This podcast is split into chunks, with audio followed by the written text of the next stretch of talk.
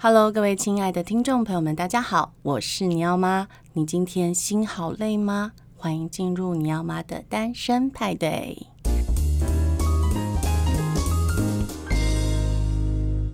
但对实务工作上的话，我相信新版对老师的帮助会比较大，因为至少他按照那些议题，然后我跨年龄层的去选一些我觉得有意思可以搭配的书，但是又不要那么。像教科书的东西，嗯嗯，所以我我自己比较好奇的是说，因为你不间断的都在做书评的工作，哦，那你也看了无数的世界各地的绘本，然后当你自己要投入自己的创作的时候，会不会有一些盲点？嗯，或者是觉得啊，嗯，好像很像想要突破一些现有的框架，或者是说大家对现有的一些作品的想象，会会这样子吗？我其实看的还，我觉得还不够多，因为绘本出版量其实真的超多的，对，嗯，还是有很多我不认识或不晓得，所以我很感谢，还是有很多不同用不同角度或专长在看绘本的人在，在呃网络世界或是出版界或书店提供我自己也有参考的养分，比如说像书店那个同理绘本洋行，还有很多欧洲或韩国的绘本，我每次去都还是会大开眼界，对，嗯。那比如说，网络上也有不不同的人在写，嗯，呃，对绘本的介绍啊，绘本绘本小情歌啊，嗯，还有绘本生活练习等等，对，他们也会有属于他们不同的角度。我自己看过的绘本，呃，当然可能比一般的读者或比我以前是普通读者的时候还要再多，因为后来它变成有一部分像是我的工作，所以我会不自觉觉得需要去尽可能的。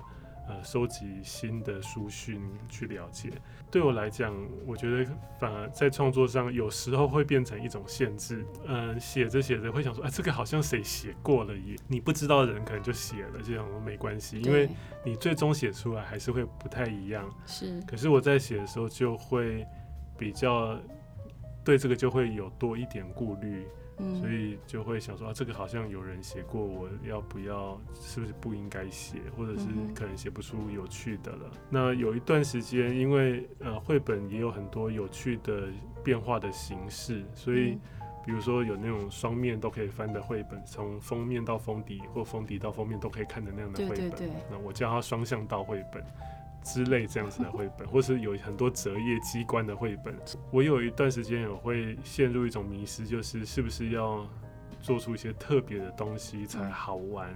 可是我后来都放弃那些尝试，除非我觉得故事的情节到那边那一个变化是需要，或是会加分，或给读者一种特别参与的感受，我才觉得那是应该做的。所以我有一段时间也会因为因为看了一些有趣的东西，所以。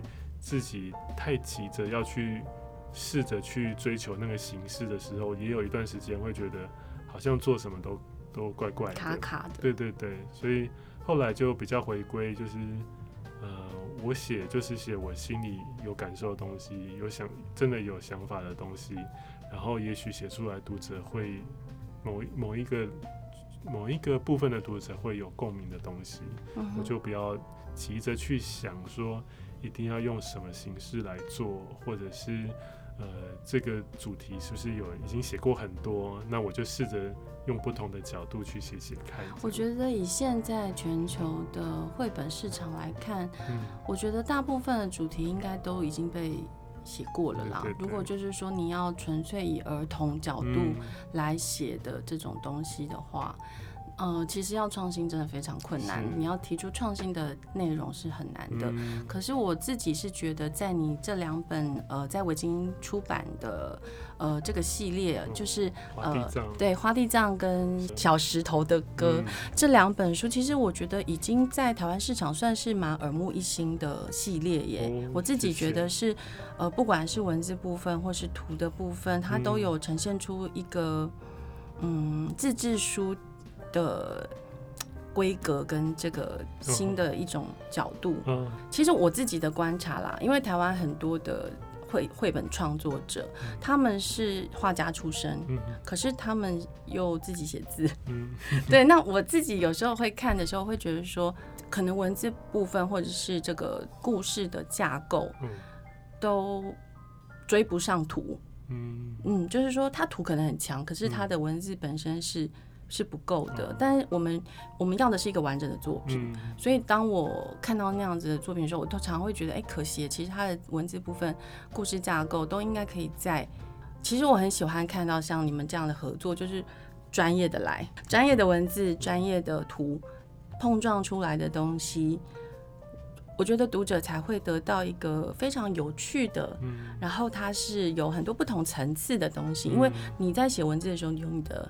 想法、你的考量、哦、你的、你的才华，嗯，嗯，然后呢，他在创作画的时候，他在根据你的字去呃碰撞出一个不同的呃结果，所以他会有点像是电影里面所所说的蒙太奇，嗯、就是 A 加 B 等于 C，嗯，对，所以我自己在看绘本。大概是觉得这样，所以我觉得你们这一次的这个系列就是花地藏跟小石小石头的歌，呃，整个在主题设定上就蛮特别的，它不是一个呃只锁定于某个年段才能阅读的绘本。哦，是是是。对，花地藏算是我第一本正式出版的绘本，然后嗯、呃，很多读者那时候会看了以后会真的会问我说。这个真的适合小孩读吗？然后所以问我说：“这个我是我在写的时候是为大概想的读者年龄是多大？”那我第一个疑问就是，其实我们都把小孩想得太简单了，就是小孩没有那么，他们还当然是很天真，但是他们的感受性是很强的，他可能不见得完全理解那个文字或情节铺陈带出的人生寓意。但是那个角色的情绪的转变，那个细微的感受，委屈、开心、兴奋、得到安慰，这种点点滴滴，他们都可以感受得到。所以我常常在跟孩子讲的故事，我不会去问他你有什么感想，或者你读到什么，我从他们表情我就感觉得到，或者是我有时候只是问很好玩的书里面的图画的小秘密的问题。然后他们也会从那些小秘密看出一些属于他们看到的东西。没错。那所以有人问我说：“那我是写给几岁的人看？”我老实说，我真的没有想过这个问题。就是也许跟我是长大之后才看绘本的这个这个原因有关。我想啊，因为我我不会去想说，因为比如说我就是一个成人读者了嘛。嗯。我从看起来很幼稚的故事，我也都可以得到快乐或感动。那 可以啊。所以他是超年龄的啊。真的是。对，所以。我在写的过程，我就只，呃，我最后要交去交出去之前，我就只问说，这个故事是不是已经真的打动我自己了？嗯，那如果连我自己都没有被打动，我觉得我就不不确定能不能打动读者。可是对我来讲，已经是有饱满的感觉的时候，我就觉得那可能不同年龄层的读者就可以看到不同的东西。对，因为我自己是觉得像花地藏的时候，我第一次读。我就对其中的它就好像一个小小的人生的播放机啦。哦、那我觉得每一个人在这个影片里面呢，嗯、我把它比较比较当成一个就是回忆录这样子，然后就会你会相应到某一些阶段的时候，你会很感动，觉得说啊，你触动了我某一些破碎的地方，可是你又在收尾的时候又帮我呃缝补回来，填满了它。那所以我自己是觉得大人在读的时候。当然，我们可以用我们自己的投射去理解这个书，所以我们会得到很大的疗愈。孩子们他们在人生刚起步的阶段，当然是没有那么多的呃起起伏伏啦，或者是跌跌撞撞。可是他们可以同理角色，这个就会变成一个小小的种子嘛，就是种下去了。那他会不时的出现，不时的回响，回回荡在他的。人生的这个 echo 里面，嗯、就是说，当他遇到这样的情节的时候，如果有绘本的这个支撑，嗯、他会去记忆到，哎、欸，我以前跟妈妈一起读过《花地藏》，嗯，啊，里面那个呃小，对小地藏他，他他是怎么样反应的，嗯、或是哎、欸、某一个句子打动了他，嗯、某一个画面打动了他，哦、对，其实像我自己就是很喜欢那个菲菲非常非常生气的那、哦、那本书，因为。我觉得他就是跟我产生了一个个人的连接，就是在菲菲他跑上树，然后看着那个广大的世界。我每次到那边我就会哭，因为我就感受到那种我被这个大地抚慰了，然后我一个人，然后然后我就 calm down，、嗯、然后那种感觉，嗯、呃，他在我人生阶段中，肯定是在我儿时很多次的那种巨大的愤怒之后，嗯、我有那样子的心情。所以当菲菲那本书我读到的时候，我是跟孩子共读嘛，嗯、我读到的时候，他当然你有那时候还很小，他他可能没有我的反应那么多，但是。对我来说，那个是一个很重要的画面，我就是时不时、时不时就会想到那个画面、那个句子。嗯、那在我很生气的时候，我就会拿这句话来让自己平静下来。嗯、我觉得在非常多的绘本都给我这样子，在生活中大大小小的片刻哦，给我力量，让我。持续的，就是有那个动力活下去。那是说起来有点夸张，但事实上真的是这样子的。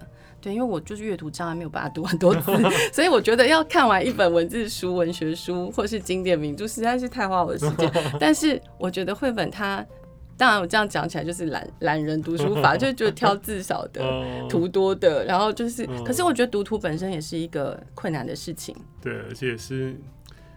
呃，它有很多东西需要去感受跟抽丝剥茧的理解，对，所以它不见得会比读文字轻松，但是是很愉快的那种。是是是，我自己也很不太喜欢读字过多的绘本，可是我其实是会读厚小说的人，嗯，但是在看绘本，如果文字太多，竟然会让我失去耐心。真的，有一些小说，嗯，怎么还有？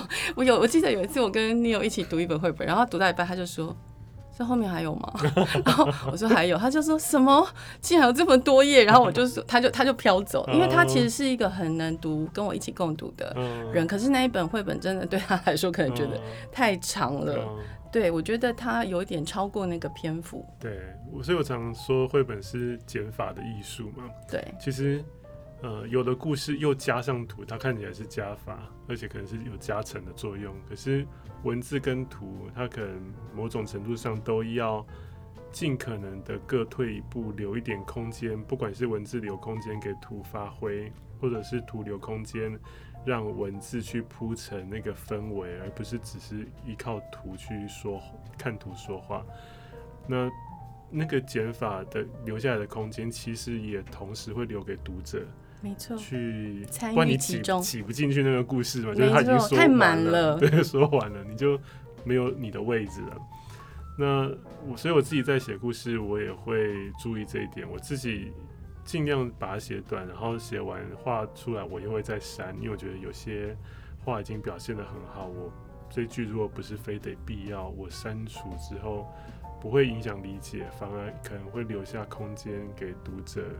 坐进去感受一下，酝酿一下那个情绪，我觉得是比较好的。哎、欸，我觉得你这样想真的很好，就是在创作的时候就把读者的角色考量进来。嗯，那我觉得那是很重要的，他们需要一个位置，没有错。嗯、就是我也会很想要去，呃，有一些故事有一些神秘感，嗯，然后就是说它保留了一个神秘的一个位置，嗯、然后我们就会想说，哎、欸，所以作者是什么意思呢？嗯，嗯，想半天想半天之后发现。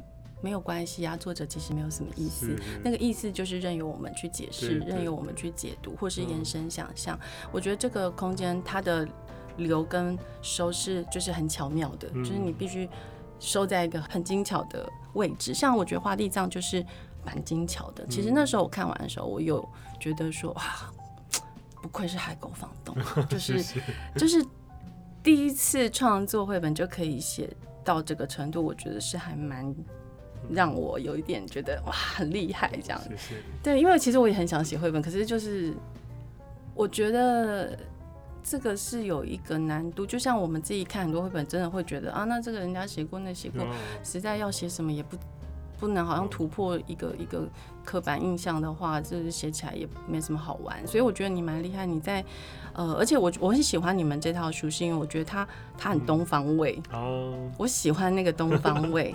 有些人说很日本味，对我我会比较用禅的感觉去看这套书，它有一个禅意。那我觉得这个禅意，对安静，对对，有一种很疗愈，然后好像你必须去思索自己跟自己对话的那种感觉的意象在里面。那所以我会觉得说，你的文字跟呃这个杨文正的图，它确实是相辅相成，因为它的图设计上面，呃颜色上面，它也是都带有着一种。禅的感觉。嗯、我觉得，嗯，是不是？是不是讲我的我的解读是正确的吗？我觉得这个解读蛮好的，因为没有什么正确不正确的。哦，对，好，对对对，我自己也很想要标准答案，就想说，海狗妈妈说我 答对了，答对了，答对了，bingo，真的。你刚刚讲绘本某有时候某一句话会安慰了你，然后刚刚是那你要妈提的是那个菲菲真的真的生气了的那个。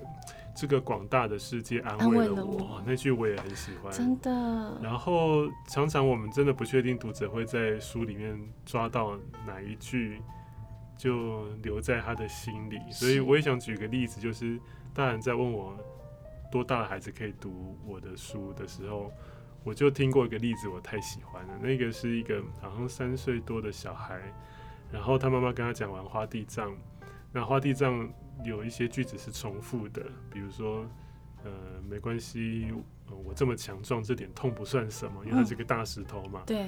然后，那有一些句子是像风吹着，风吹着这样的句子是重复的。嗯、那通常这种重复的句子比较容易留在孩子的心里。对，因为它有韵律。对，但是我其实不是刻意为了这样写，我只是觉得这边需要这样子，让他有一点。回荡的感觉，对，像风有点回回荡的感觉，持续在吹的感觉，时间过了很久的感觉，或者是在风中只有你自己一个感受那个风里点点滴滴的感觉。那但是小读者会读到什么，我无法确定。那有一次有个家长说，他骑车载他的小孩，三三岁多四岁多的小孩，然后小孩通常都会站在前面嘛，虽然有点危险，但是他就说他在骑车的时候，他就听到他。儿子在前面一直碎碎念，他想，嗯，他到底在说什么话？是在要跟我讲话吗？他就靠过去听一下，结果那个小孩就说：“风吹着，风吹着，带来一些沙和土。风吹着，风吹着，好感人呢。”对，他就沿途就是讲这这句话。他讲这句话的时候，感觉是愉快的。那个愉快的感觉，就是因为他坐，他站在前面，所以他风吹的最强嘛，所以就他把。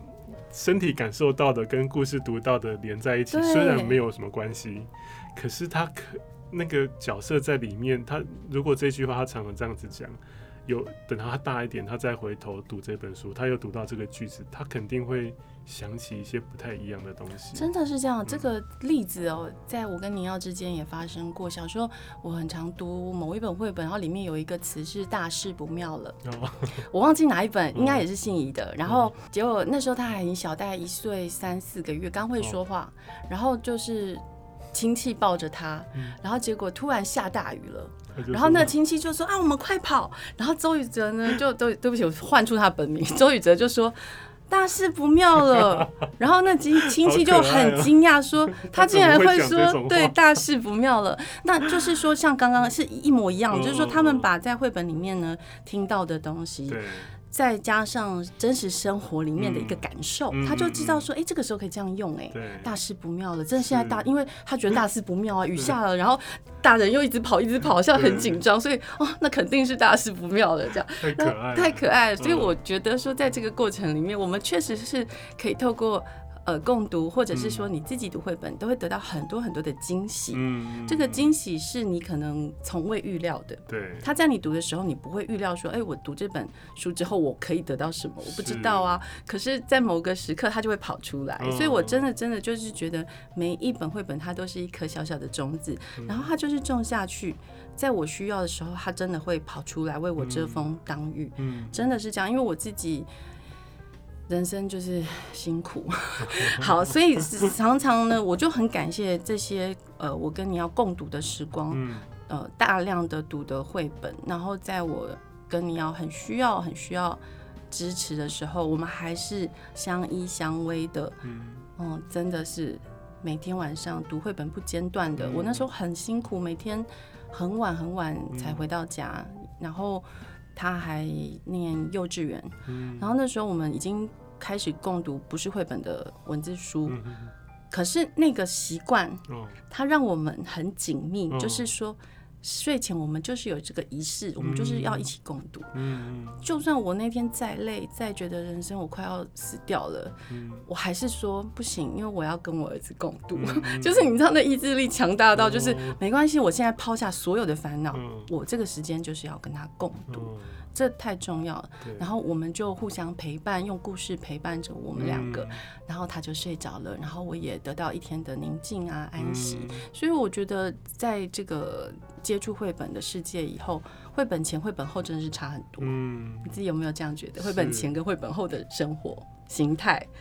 绘本前时间太久之前，二十几年前你已经大翻转了你的整个，可能没有什么印象。但是呃，中间职场工作很忙的那几年，没有完全跟绘本有关的，我就确实比较少读，所以有几年空着。那后来再回来读，当然又会有一种就是，因为绘本的篇幅很短嘛，你可以很短时间翻完它。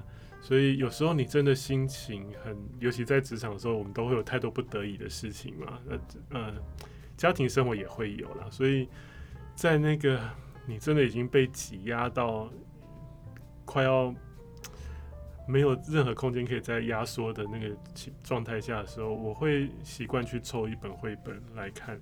有几本我很喜欢的，我也会立面的放着。真的吗？哪几本可以介绍我们吗？让我们心好累的时候可以读。哦像走进生命花园啊，哦，这本我会放着，很多人都非常喜欢这本书。对，然后最近新增的有一本是那个阴影的大象，但是它目前只有法文版跟英文版，听说之后可能会有中文版，嗯嗯，我如果有会再介绍给大家。他在讲我们处在那个人生低潮，不见得是忧郁的那个状态，然后大家会怎么来安慰你都没有用，可是有一个人来，他没有要干什么，他只是待待在。绘本的另外一页看着你，然后他只说他也需要待一下，然后这两个一起需要待一下的角色，好像就同时觉得可以稍微往外走一点了。嗯，很厉害的、很简单的一本书。然后还有一本是世界第一的草莓。哦，我也很喜欢这本。对，我也有把它摆在立面。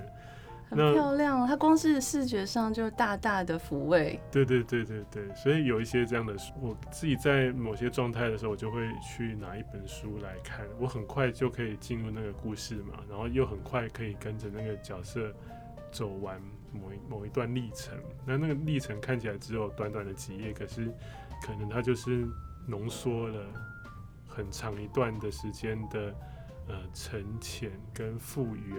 但是我们在翻完这三十二页，很快就走过。那有一种很神奇的感觉，就是很像那个哆啦 A 梦有个道具是变大变小的那个隧道，有没有？对。你从小的这一头走出去，就好像豁然开朗，是，就是那样感觉，就那么一下子，它就会，当然不见得就好像万事解决了，可是心情上我觉得比较快，可以得到一点转换。然后甚至你看的很熟的某些书里，在那个当下。他可能会给你一点暗示或启示，对对对，对，我觉得蛮重要。那那所以你其实现在已经呃出了两本的四算四四本四本绘本，其实是蛮多本呢。你在很短的时间内，就就是想写的东西已经这个想写的已经压压很久了。其实还有好多故事，但是没有时间写。真的假的？为什么会有这么多的故事啊？好厉害！呃，应该是说想法了，还不到故事就。不晓得就很，所以你是一个善感的人吗？呃、我好像算是算是可以这样说。对，因为男生好像比较少像你这么善感的，哦、因为像你的文字也是很细腻嘛，哦、就是就会写的很柔情这样子，哦、是比较少见。柔情这样对吗？嗯，OK。觉得很像卫生纸吗？你 觉得这个形容词不美吗？我写的很五月花，我觉得很柔情啊，就是读的时候就会觉得哦，好像。有一个很温柔的声音，然后就是轻轻的，就是拍拍着我这样子，太好了，去念这样子，我觉得是是有这样的感觉。所以你一直都是善感的人，对不对？我是应该算是我，我以前年轻的时候。比如说看电影哭会觉得很丢脸，我后来都豁出去，因为那样子哭得很压抑，真的。所以家人或朋友都知道我很爱哭啊，就是我也是很爱哭哎、欸，就是动不动就就会一直流眼泪。我甚至以前在儿童产业看孩子在听故事，或看孩子在游戏，呃，比如说有两个小孩本来在抢一个东西。然后另外一个更小的小孩来用某一些事情化解他们，我也会很感动到眼眶湿，就说、啊、好棒的孩子，力量真的好特别。你 也太善感了吧？就不知道为什么就会会这样，好可爱哦。所以你本来就是就是一个感情丰沛的人嘛，那再加上应该也是喜欢小孩子。呃，我觉得小孩很很有很可爱啊，我觉得他们很棒哎，很伟大。这个世界就是还好有小孩，所以我前一阵子听到台湾就是那个死亡率跟出生率。在一个死亡交叉点的时候，我超焦虑。我想说，天哪，我们以后台湾小孩不够了吗？就是那我们这些大人很可怜，我们就没有支撑 支撑了。因为我觉得孩子给我们带来很多的快乐。对，那所以我觉得你像你自己现在呃接下来的计划是什么？因为对不起，我插播，就是我忘了问一个，就是你其实你翻译非常多书，对不对？这几年稍微多一点，嗯。现在大概有超过五十几本吧，五十几本，五十几本，很疯狂的翻译量哎，也也还好，就是才短短几年而已，五年应该算开始翻译到现在五五年四年多，那大概 average 一个月一本，对不对？嗯，其实一开始比较没有，就是因为大家还不知道我可以做这件事，然后或者是我可以做到，能不能让他们放心。是。所以也是这两年稍微再多一些，对。那我也很幸运有就编辑愿意把一些真的很我觉得很好的作品可以交给我，我就翻起来特别小心。对，我觉得 你上次跟那个新加坡吗？啊，Joseph Lee。对对对，嗯、那次的合作也好像蛮特别的。那次合作很特别，那也是其中一本绘本。那呃，他是先有画，对，而且他已经呃在中他自己在网络上都会先发表。然后就会有出版社有兴趣去找他，那那一本是中国的出版社先找他出，而且是五字书。嗯，然后呃过了一阵子，台湾的出版社也要出，但是台湾的出版社想要让他加上文字。嗯，Joseph 他觉得他的作品已经够完整，但是他也希望有一些新的尝试，他觉得好玩。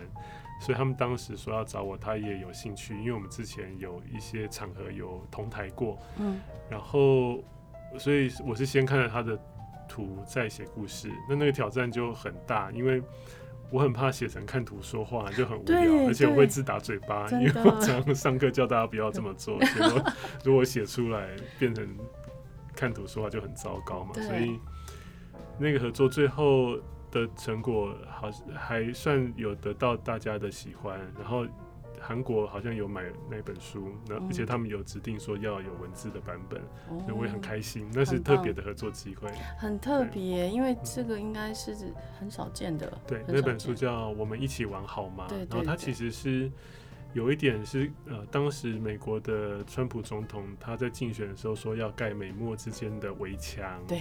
然后远在新加坡的这个画家总是觉得这件事情不对劲，他想要写什么？对，可是他又不想要直接只写这件事，嗯，所以他的用图画表现出来的故事已经很好了。那我在设法在那个基础上再添加一些想象的空间，或者是把时空的视野再想把它拉大一点，这样，所以那个合作。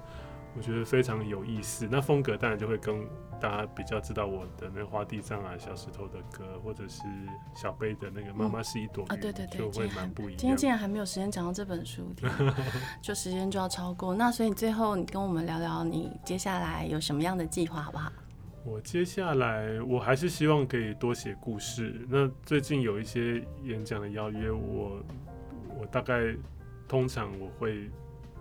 想多一点，就是我觉得有更好的人可以讲，我通常都会建议。对，那我自己，因为我真的很想要写故事，我我到现在已经有一个很饱满的感觉，想要写了，所以我不是那种天才型的，可以在高铁上就可以写完的人。然后，所以我需要一点时间沉淀，所以我大概会想要空一点时间做这个事。当然有很有趣的主题或什么要谈，我也会很想要尝试。那另外有一本文字书，现在在目前算是半闭关在进行，因为它我已经拖了两年。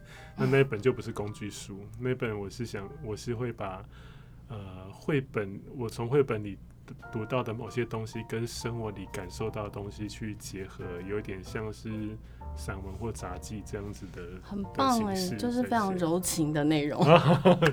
不知道会变成什么样，还在写，很不错啊，这很令人期待。谢谢。对我，我真的觉得海狗房东是一个非常呃特殊的人。真的啊，因为真的就是很安静，然后也很谦虚，然后就是呃对这种。美的东西，嗯嗯，然后也是有很好的品味，嗯，对，所以我基本上觉得你做这一行简直就是。